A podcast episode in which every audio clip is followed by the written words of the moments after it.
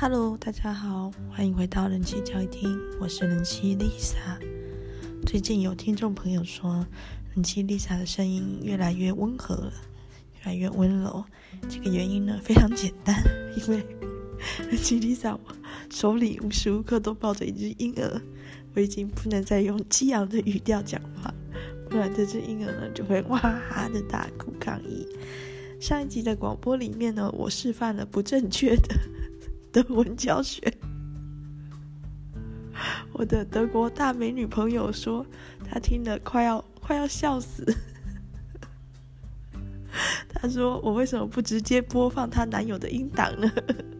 她授权给我播放。哦，那因为我现在抱着一只婴儿，我没办法去同时去开笔电播放这个音档，忙不过来，所以就下一次我会，或者我等一下会补。在节目的最后补上那个正确的发音，就是关于呃咖啡与烟跟费迪南·冯·希拉赫的正确德文发音，好，当做本集的片尾彩蛋吧，请各位务必要收听到最后哦，好，特别是想学习德文的朋友。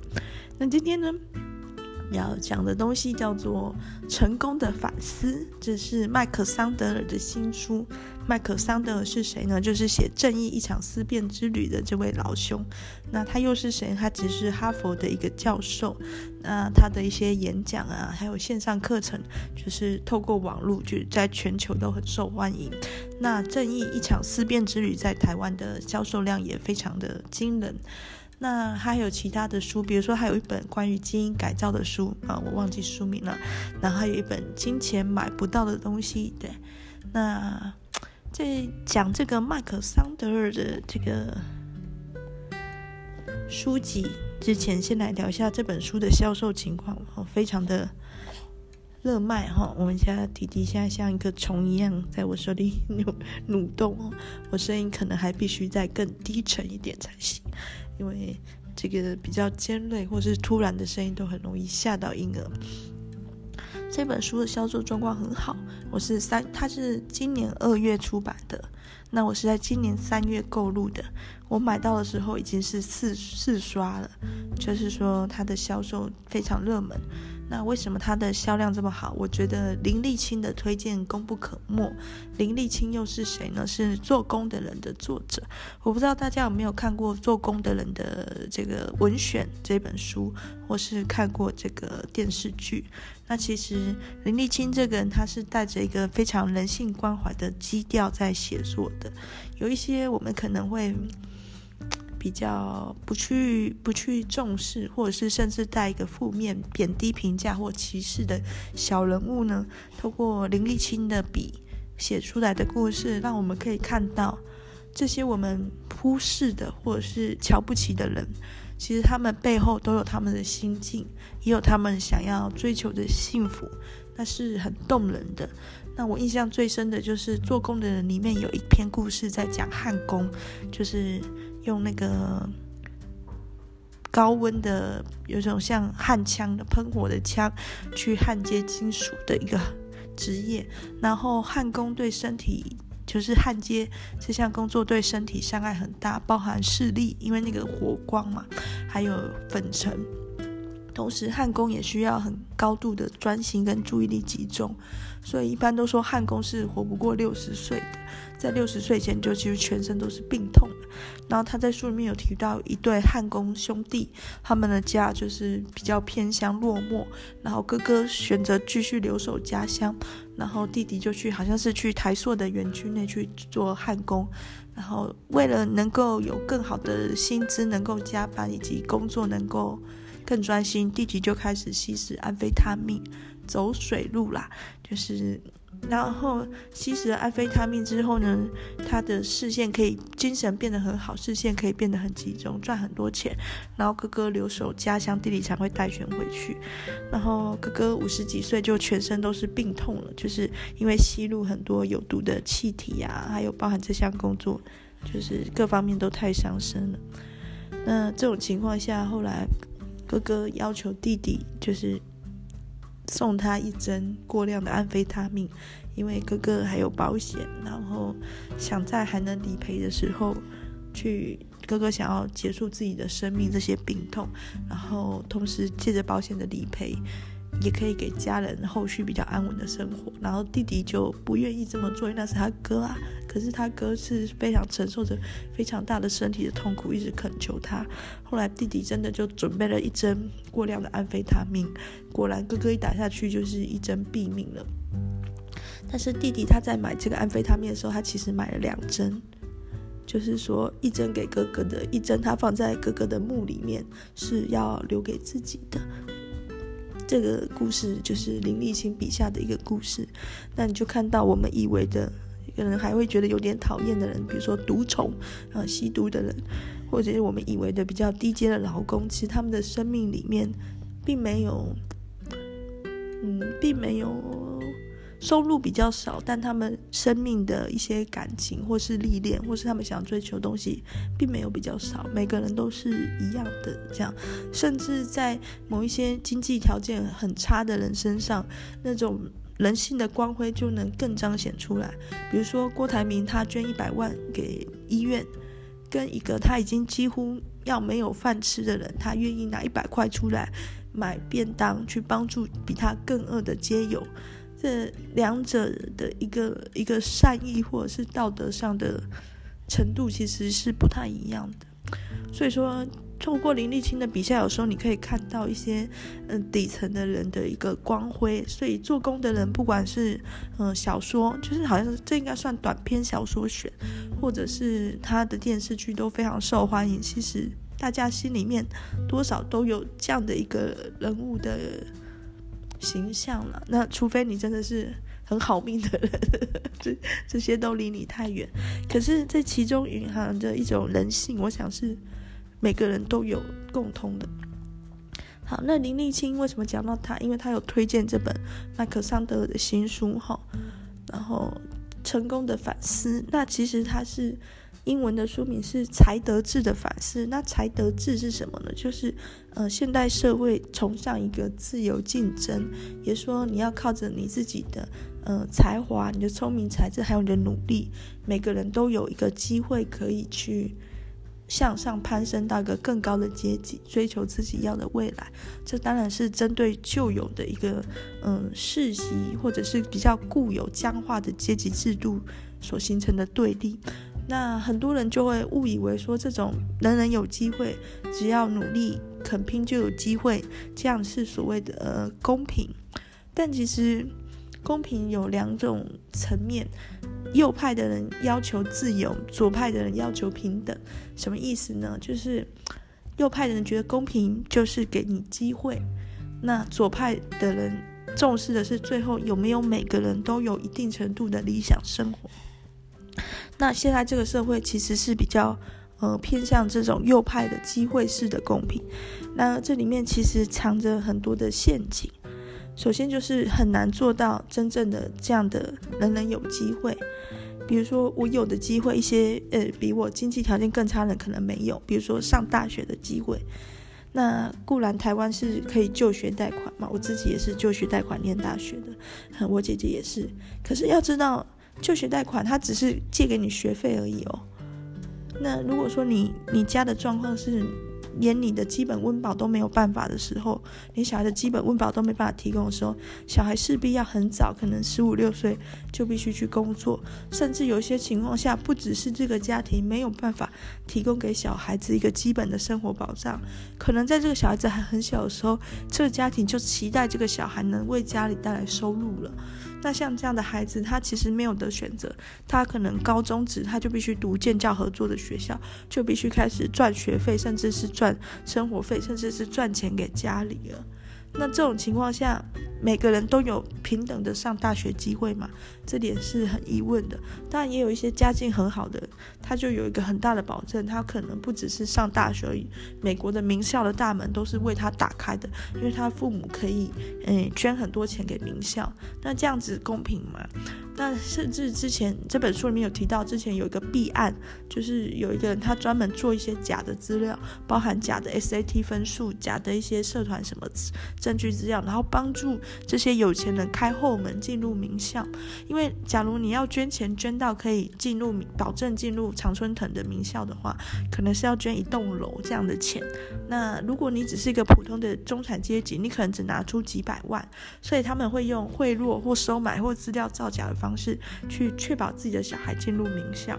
而在这个号称自由经济、好自由竞争的社会里面，其实学历代表了所有的是，就是学历的一个意义，或者是学历的一个价值。这个社这个世界对学历的重视程度是前所未有的高。那我相信很多人都有这样的感觉。那在在在这样的情况下，其实就是对于某一些族群或某一些阶层来说是更不利的。那在以前的社会，反正你的爸爸是谁，你就该是谁。比如说你爸爸是皇帝，你将来不是皇帝，你也是王爷。可是当你的爸爸是佃农的时候，你可能就不要饿死就不错了，不要变成乞丐就不错了。那在这种情况下，固然人的生活是很痛苦的，但其实。在这种僵化的阶级制度下，人不会责怪自己，这只会怪命运。为什么我不是投胎到皇宫里面，对不对？那我是投胎到佃农家，虽然是很苦，但是心理上反而是好受的。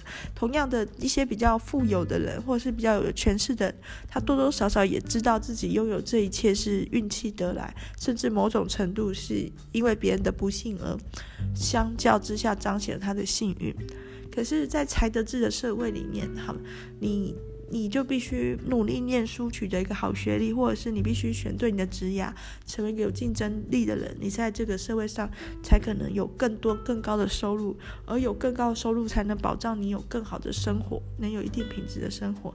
在这种状况下的竞争下的一些落败者嘛，就是比较不幸运的人，其实他们心里是很难过的，好像是他们不够努力、不够认真或不够聪明。比人家笨。我举例好了，像我爸妈的学历都不高，我妈是国中毕业，我爸是小学毕业。那从他养出来的两个女儿都是比较前面的学历，就是我跟我姐都是地区高中的第一志愿来看，我们我合理可以推断，我爸妈的一个嗯智商或者是说学习能力各方面应该是不差，因为我跟我姐很明显都带有这这个东西的天分。那为什么我爸妈的学历这么低呢？因为他们的家境都不够好，可能就更期待他们去工作胜于赚钱，或者是说他们没有，他们的父母完全没有心力跟时间去盯着他们的学业。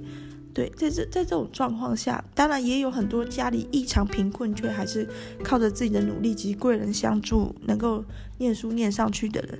但是相较之下，比如说像我的公婆，他们都是大学学历，那他们当然他们也有一定的才智跟一定的努力，可是就是说很明显，我的公婆在他们念到大学之前，家里面完全没有预期他们要给家里收入。比如说像我爸，当他小学毕业的时候，可能家里人就希望他去工厂工作了。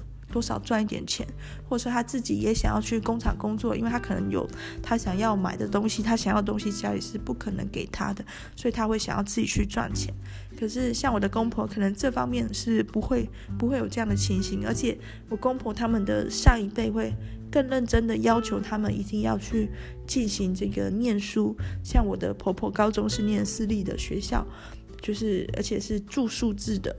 特别北上去念，那就可以看出我婆婆的父母是多么的有远见，知道说啊，学历对子女来说很重要，是一个必要的投资。那我爸妈的父母，就是我的阿公阿嬷，未必没有这个远见，只是说他们那时候真的是不可能再挤出钱去让他的小孩念书，甚至就是家里面就是需要小孩赚钱回来。所以在这种情况下，我爸他我爸妈他们固然学历不如人。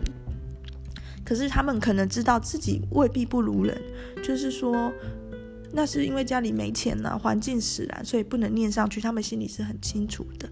可是，在我们这个当才德制，就是这种自由竞争运作一段时间之后，这个东西慢慢的改变了，也就是说。越来越多人，假如他的学历不好的话，会觉得是自己不够认真或不够念书。可是未必是，因为当一个家庭当他经济条件越好的时候，他能花在小孩身上的嗯资源或精力就越多。所以说，可能一个普通家境的孩子跟一个家境优渥的孩子，他们。他们之间的智力未必是有一个差距的，只是那个家境特别优渥的孩子，他的父母可以请全力。请家族的力量，动用关系去让他有一个很好的成绩，请很多家教，或是备审资料会很突出，学习很多才艺，然后有很多出国记录，让他更容易上一个好的大学。比起那个嗯家境比较不好的孩子，就家境普通的孩子，可是这种东西大家不会去。就不会再那么去那么明显了，就是好像你家庭环境固然有关，但更多的方面你应该自己要有办法去努力吧。比如说有所谓的繁星计划，可是要知道繁星计划一所学校也就是一个人上台大而已，那那个第二名、那个第三名呢？所以说，这个看似在追求呃自由竞争、追求一个更公平的社会，其实依然是离所谓的公平还是会很远的，除非我们完全剥除一个人的。上一代的资源跟背景，那是不可能的，不可能做到。所以说，在这种情况下，其实我们离所谓的呃自由竞争的公平，人人有机会是很远的。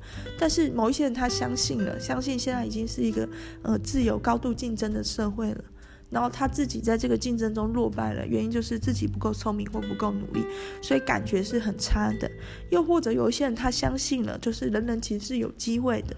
那看你有没有把握的话，他会有一点觉得那些嗯成就或者是嗯收入、社会地位比较低的人就是比较不好，比较不够努力，或者是天资值不够的人。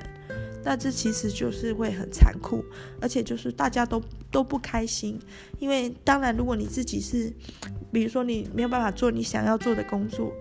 比如说，你没有足够的学经历做你想要做的工作，没办法赚到你足够要赚的呃收入，然后你对你的工作不满意，但是为了活口糊口而去做，在以前的社会这是理所当然，就是说啊，我的拍没有狼啊，我就命不好啊，这有什么办法？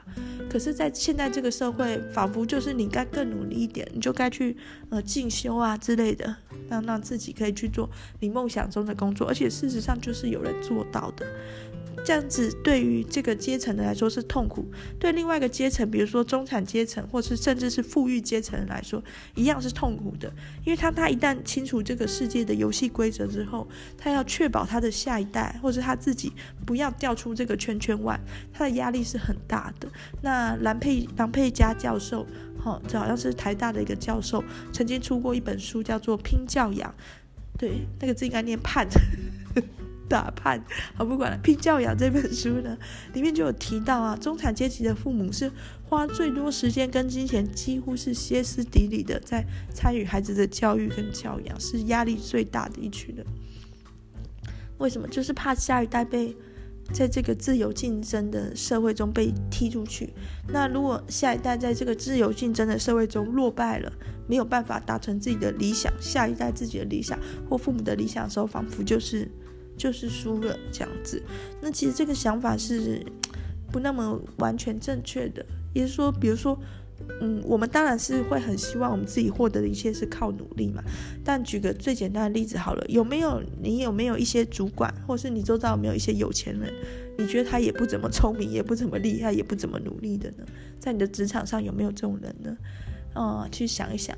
那或者是你有没有觉得有一些政治人物，他好像就是靠着他爸爸是谁就走到了今天呢？你有没有有些时候会有这种感觉呢？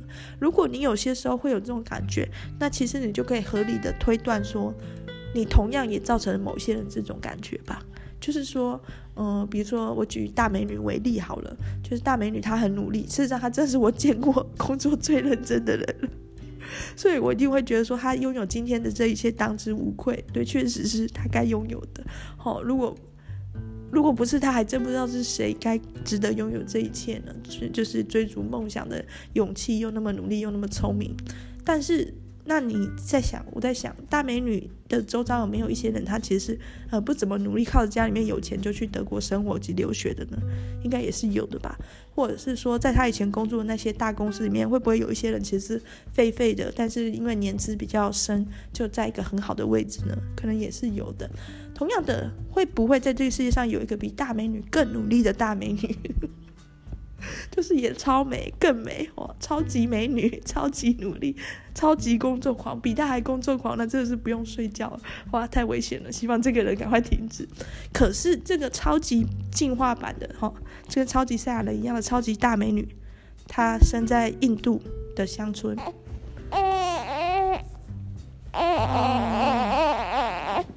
嗯，好，秀秀秀秀，生在云南的山区。或者是生在一个嗯负债很多的家庭，或者是生在一胎化时期的中国。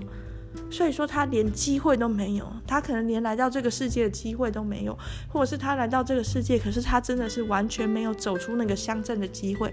好，因为那里没有路，只有一条溜索。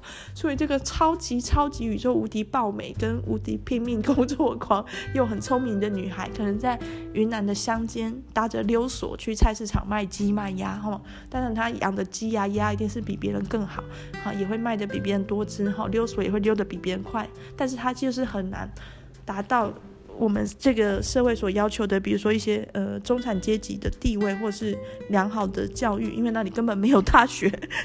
云南的穷乡僻壤的乡间，这种状况现在是有没有？一定是也是有的。就是你可以想象，如果。在你之上有一些人，他其实付出的努力跟他的天资其实不如你。那在你之下，一定也有比你更努力而且天资更好的人，其实过着不如你的生活啊。所以这个东西，麦克桑德想要传达给我们的概念是什么？就是看似自由经济竞争的社会。哎，是谁回来啦？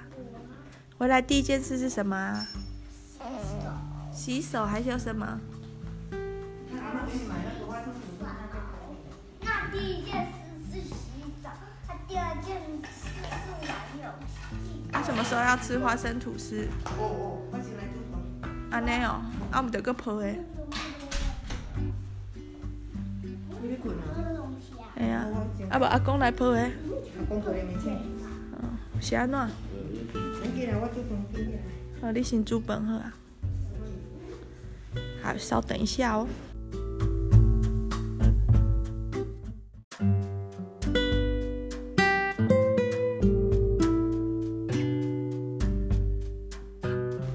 Hello，大家好，欢迎回到超能力交易厅。我是超能力 Lisa，我是超级，我是超能力霸王。今天我很好玩，那今天我就要用一个绳子把坏人的枪绑起来。那你们觉得坏人们有多可怜呢？坏人一点都不可怜。坏人每天被超人打败，一点都好可怜呢。好，这么可怜，那你就不要打败他。就把他请回家，叫他吃饭。我才不要呢！好，那我继续讲这本书，因为内容很很多，我也不可能全面性的讲。我在讲其中书中提到一个有趣的观念，那现在社会资本主义社会，有钱人的地位就比较高，哦，仿佛你有钱就是比较厉害，有钱的人就是比较聪明，或者比较有才智，对社会贡献比较多。但事实上是这样吗？去想想看，你的生活里面，你觉得你最需要的人是谁？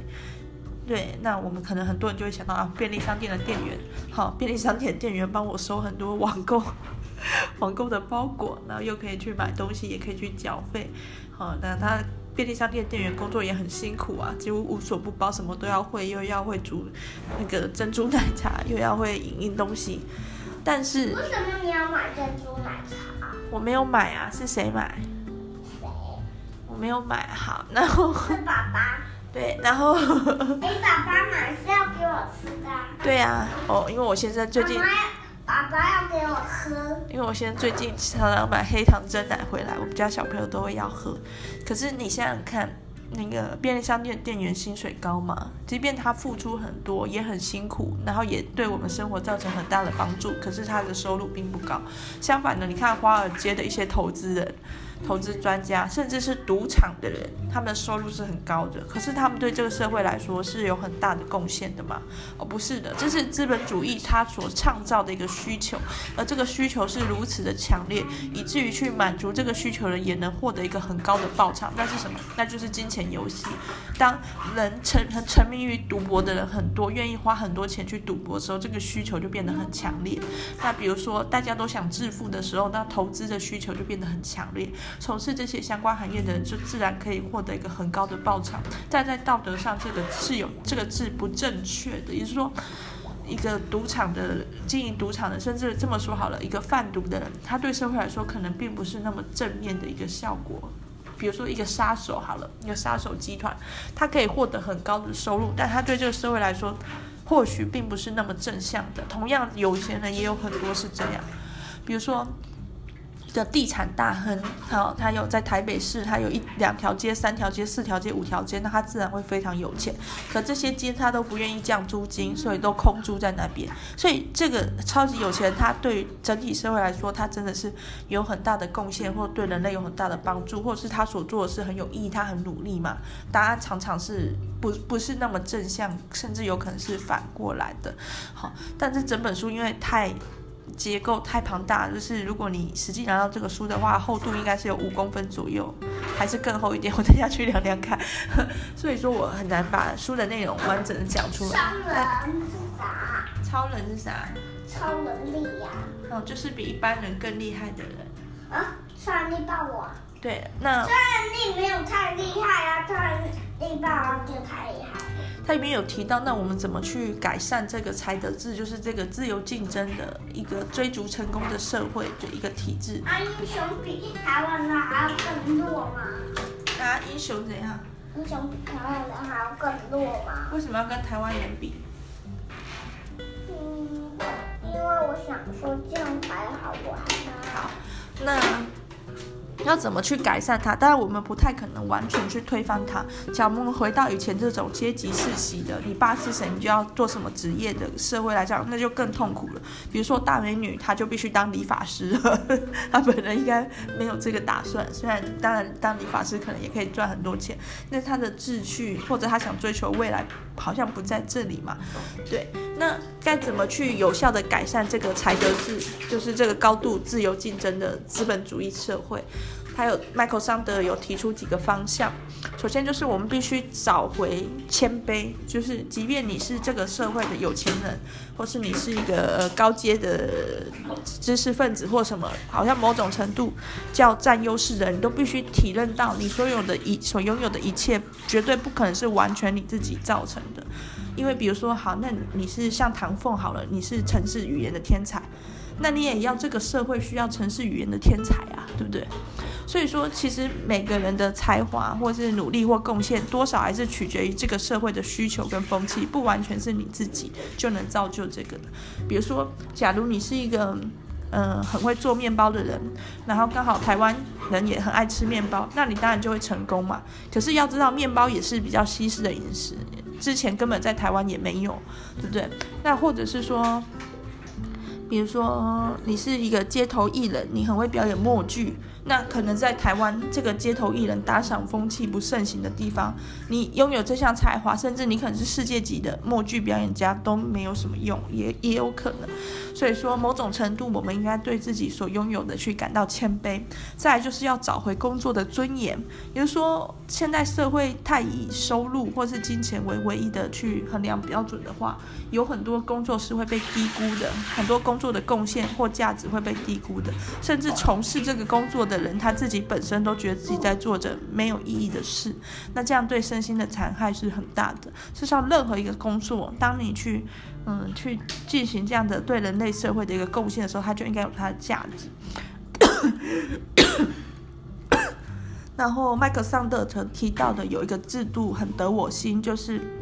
带有社会主义色彩的自由经济，就是像北欧现在的运行的方式，就是一样是一个自由经济、自由竞争。你想从事什么行业，你自己去努力，每个人都有机会。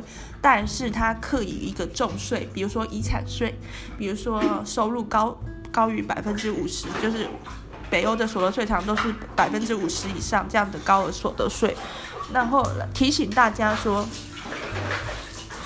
你所拥有的，你的获利或者你的所得，并不完全是你的功劳。这个国家、社会或是整体环境也有一定的一个一个影响力，然后这个课余的重税呢，就再拿来做所谓的社会福利，让一些呃先天上可能就比较难以难以与人竞争的人，或者是因为一些运气不好，或是方向错误，或种种理由没有办法取得一个理想的收入，维持一个生活基本生活必须的人一个补助，这样子达成一个呃是有种人人都有温饱的可能性的这种，这其实也是我。比较倾向的一种社会制度，当然是可以看见，也是越来越多国家有往这个面向去做努力。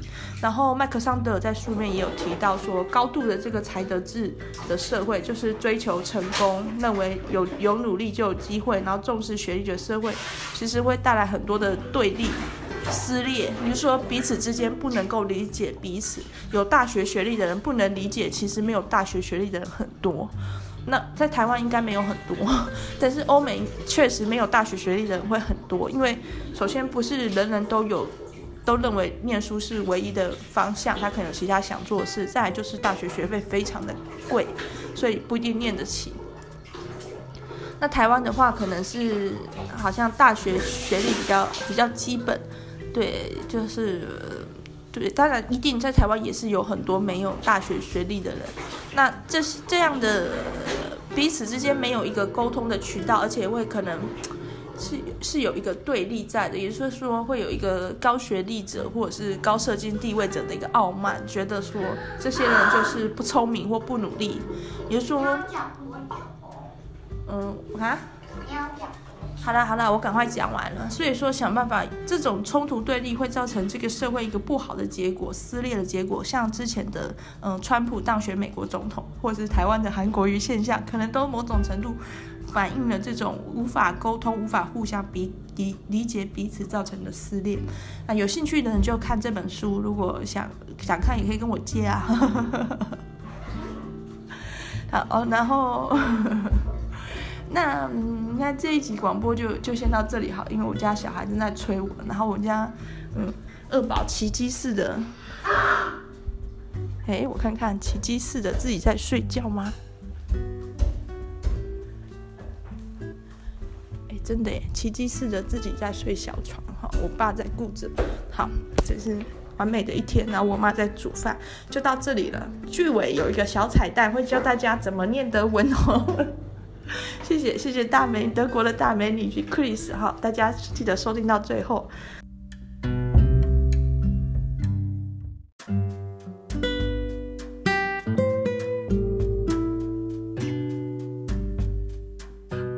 好，这个是片尾的小彩蛋哈，广播最后的小彩蛋，正确的德文发音。那我们一起来听一次，嗯，咖啡与烟的发音是什么？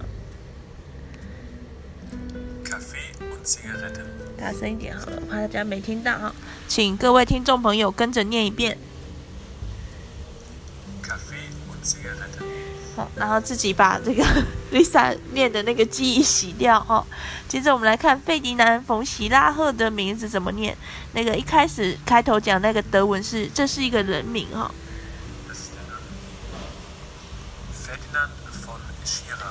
因为我妈在炒菜哦，所以噪音太大，我先把门关起来。好，这个一波三折的德文教学，让我们再来一次哈。先咖啡与烟。然后费迪南·冯·希拉赫。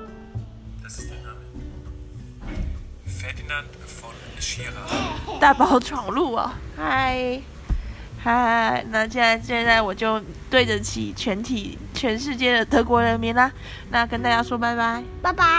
你要听故事吗？要。听什么故事？养花花熊宝宝。好，我们来听故事喽。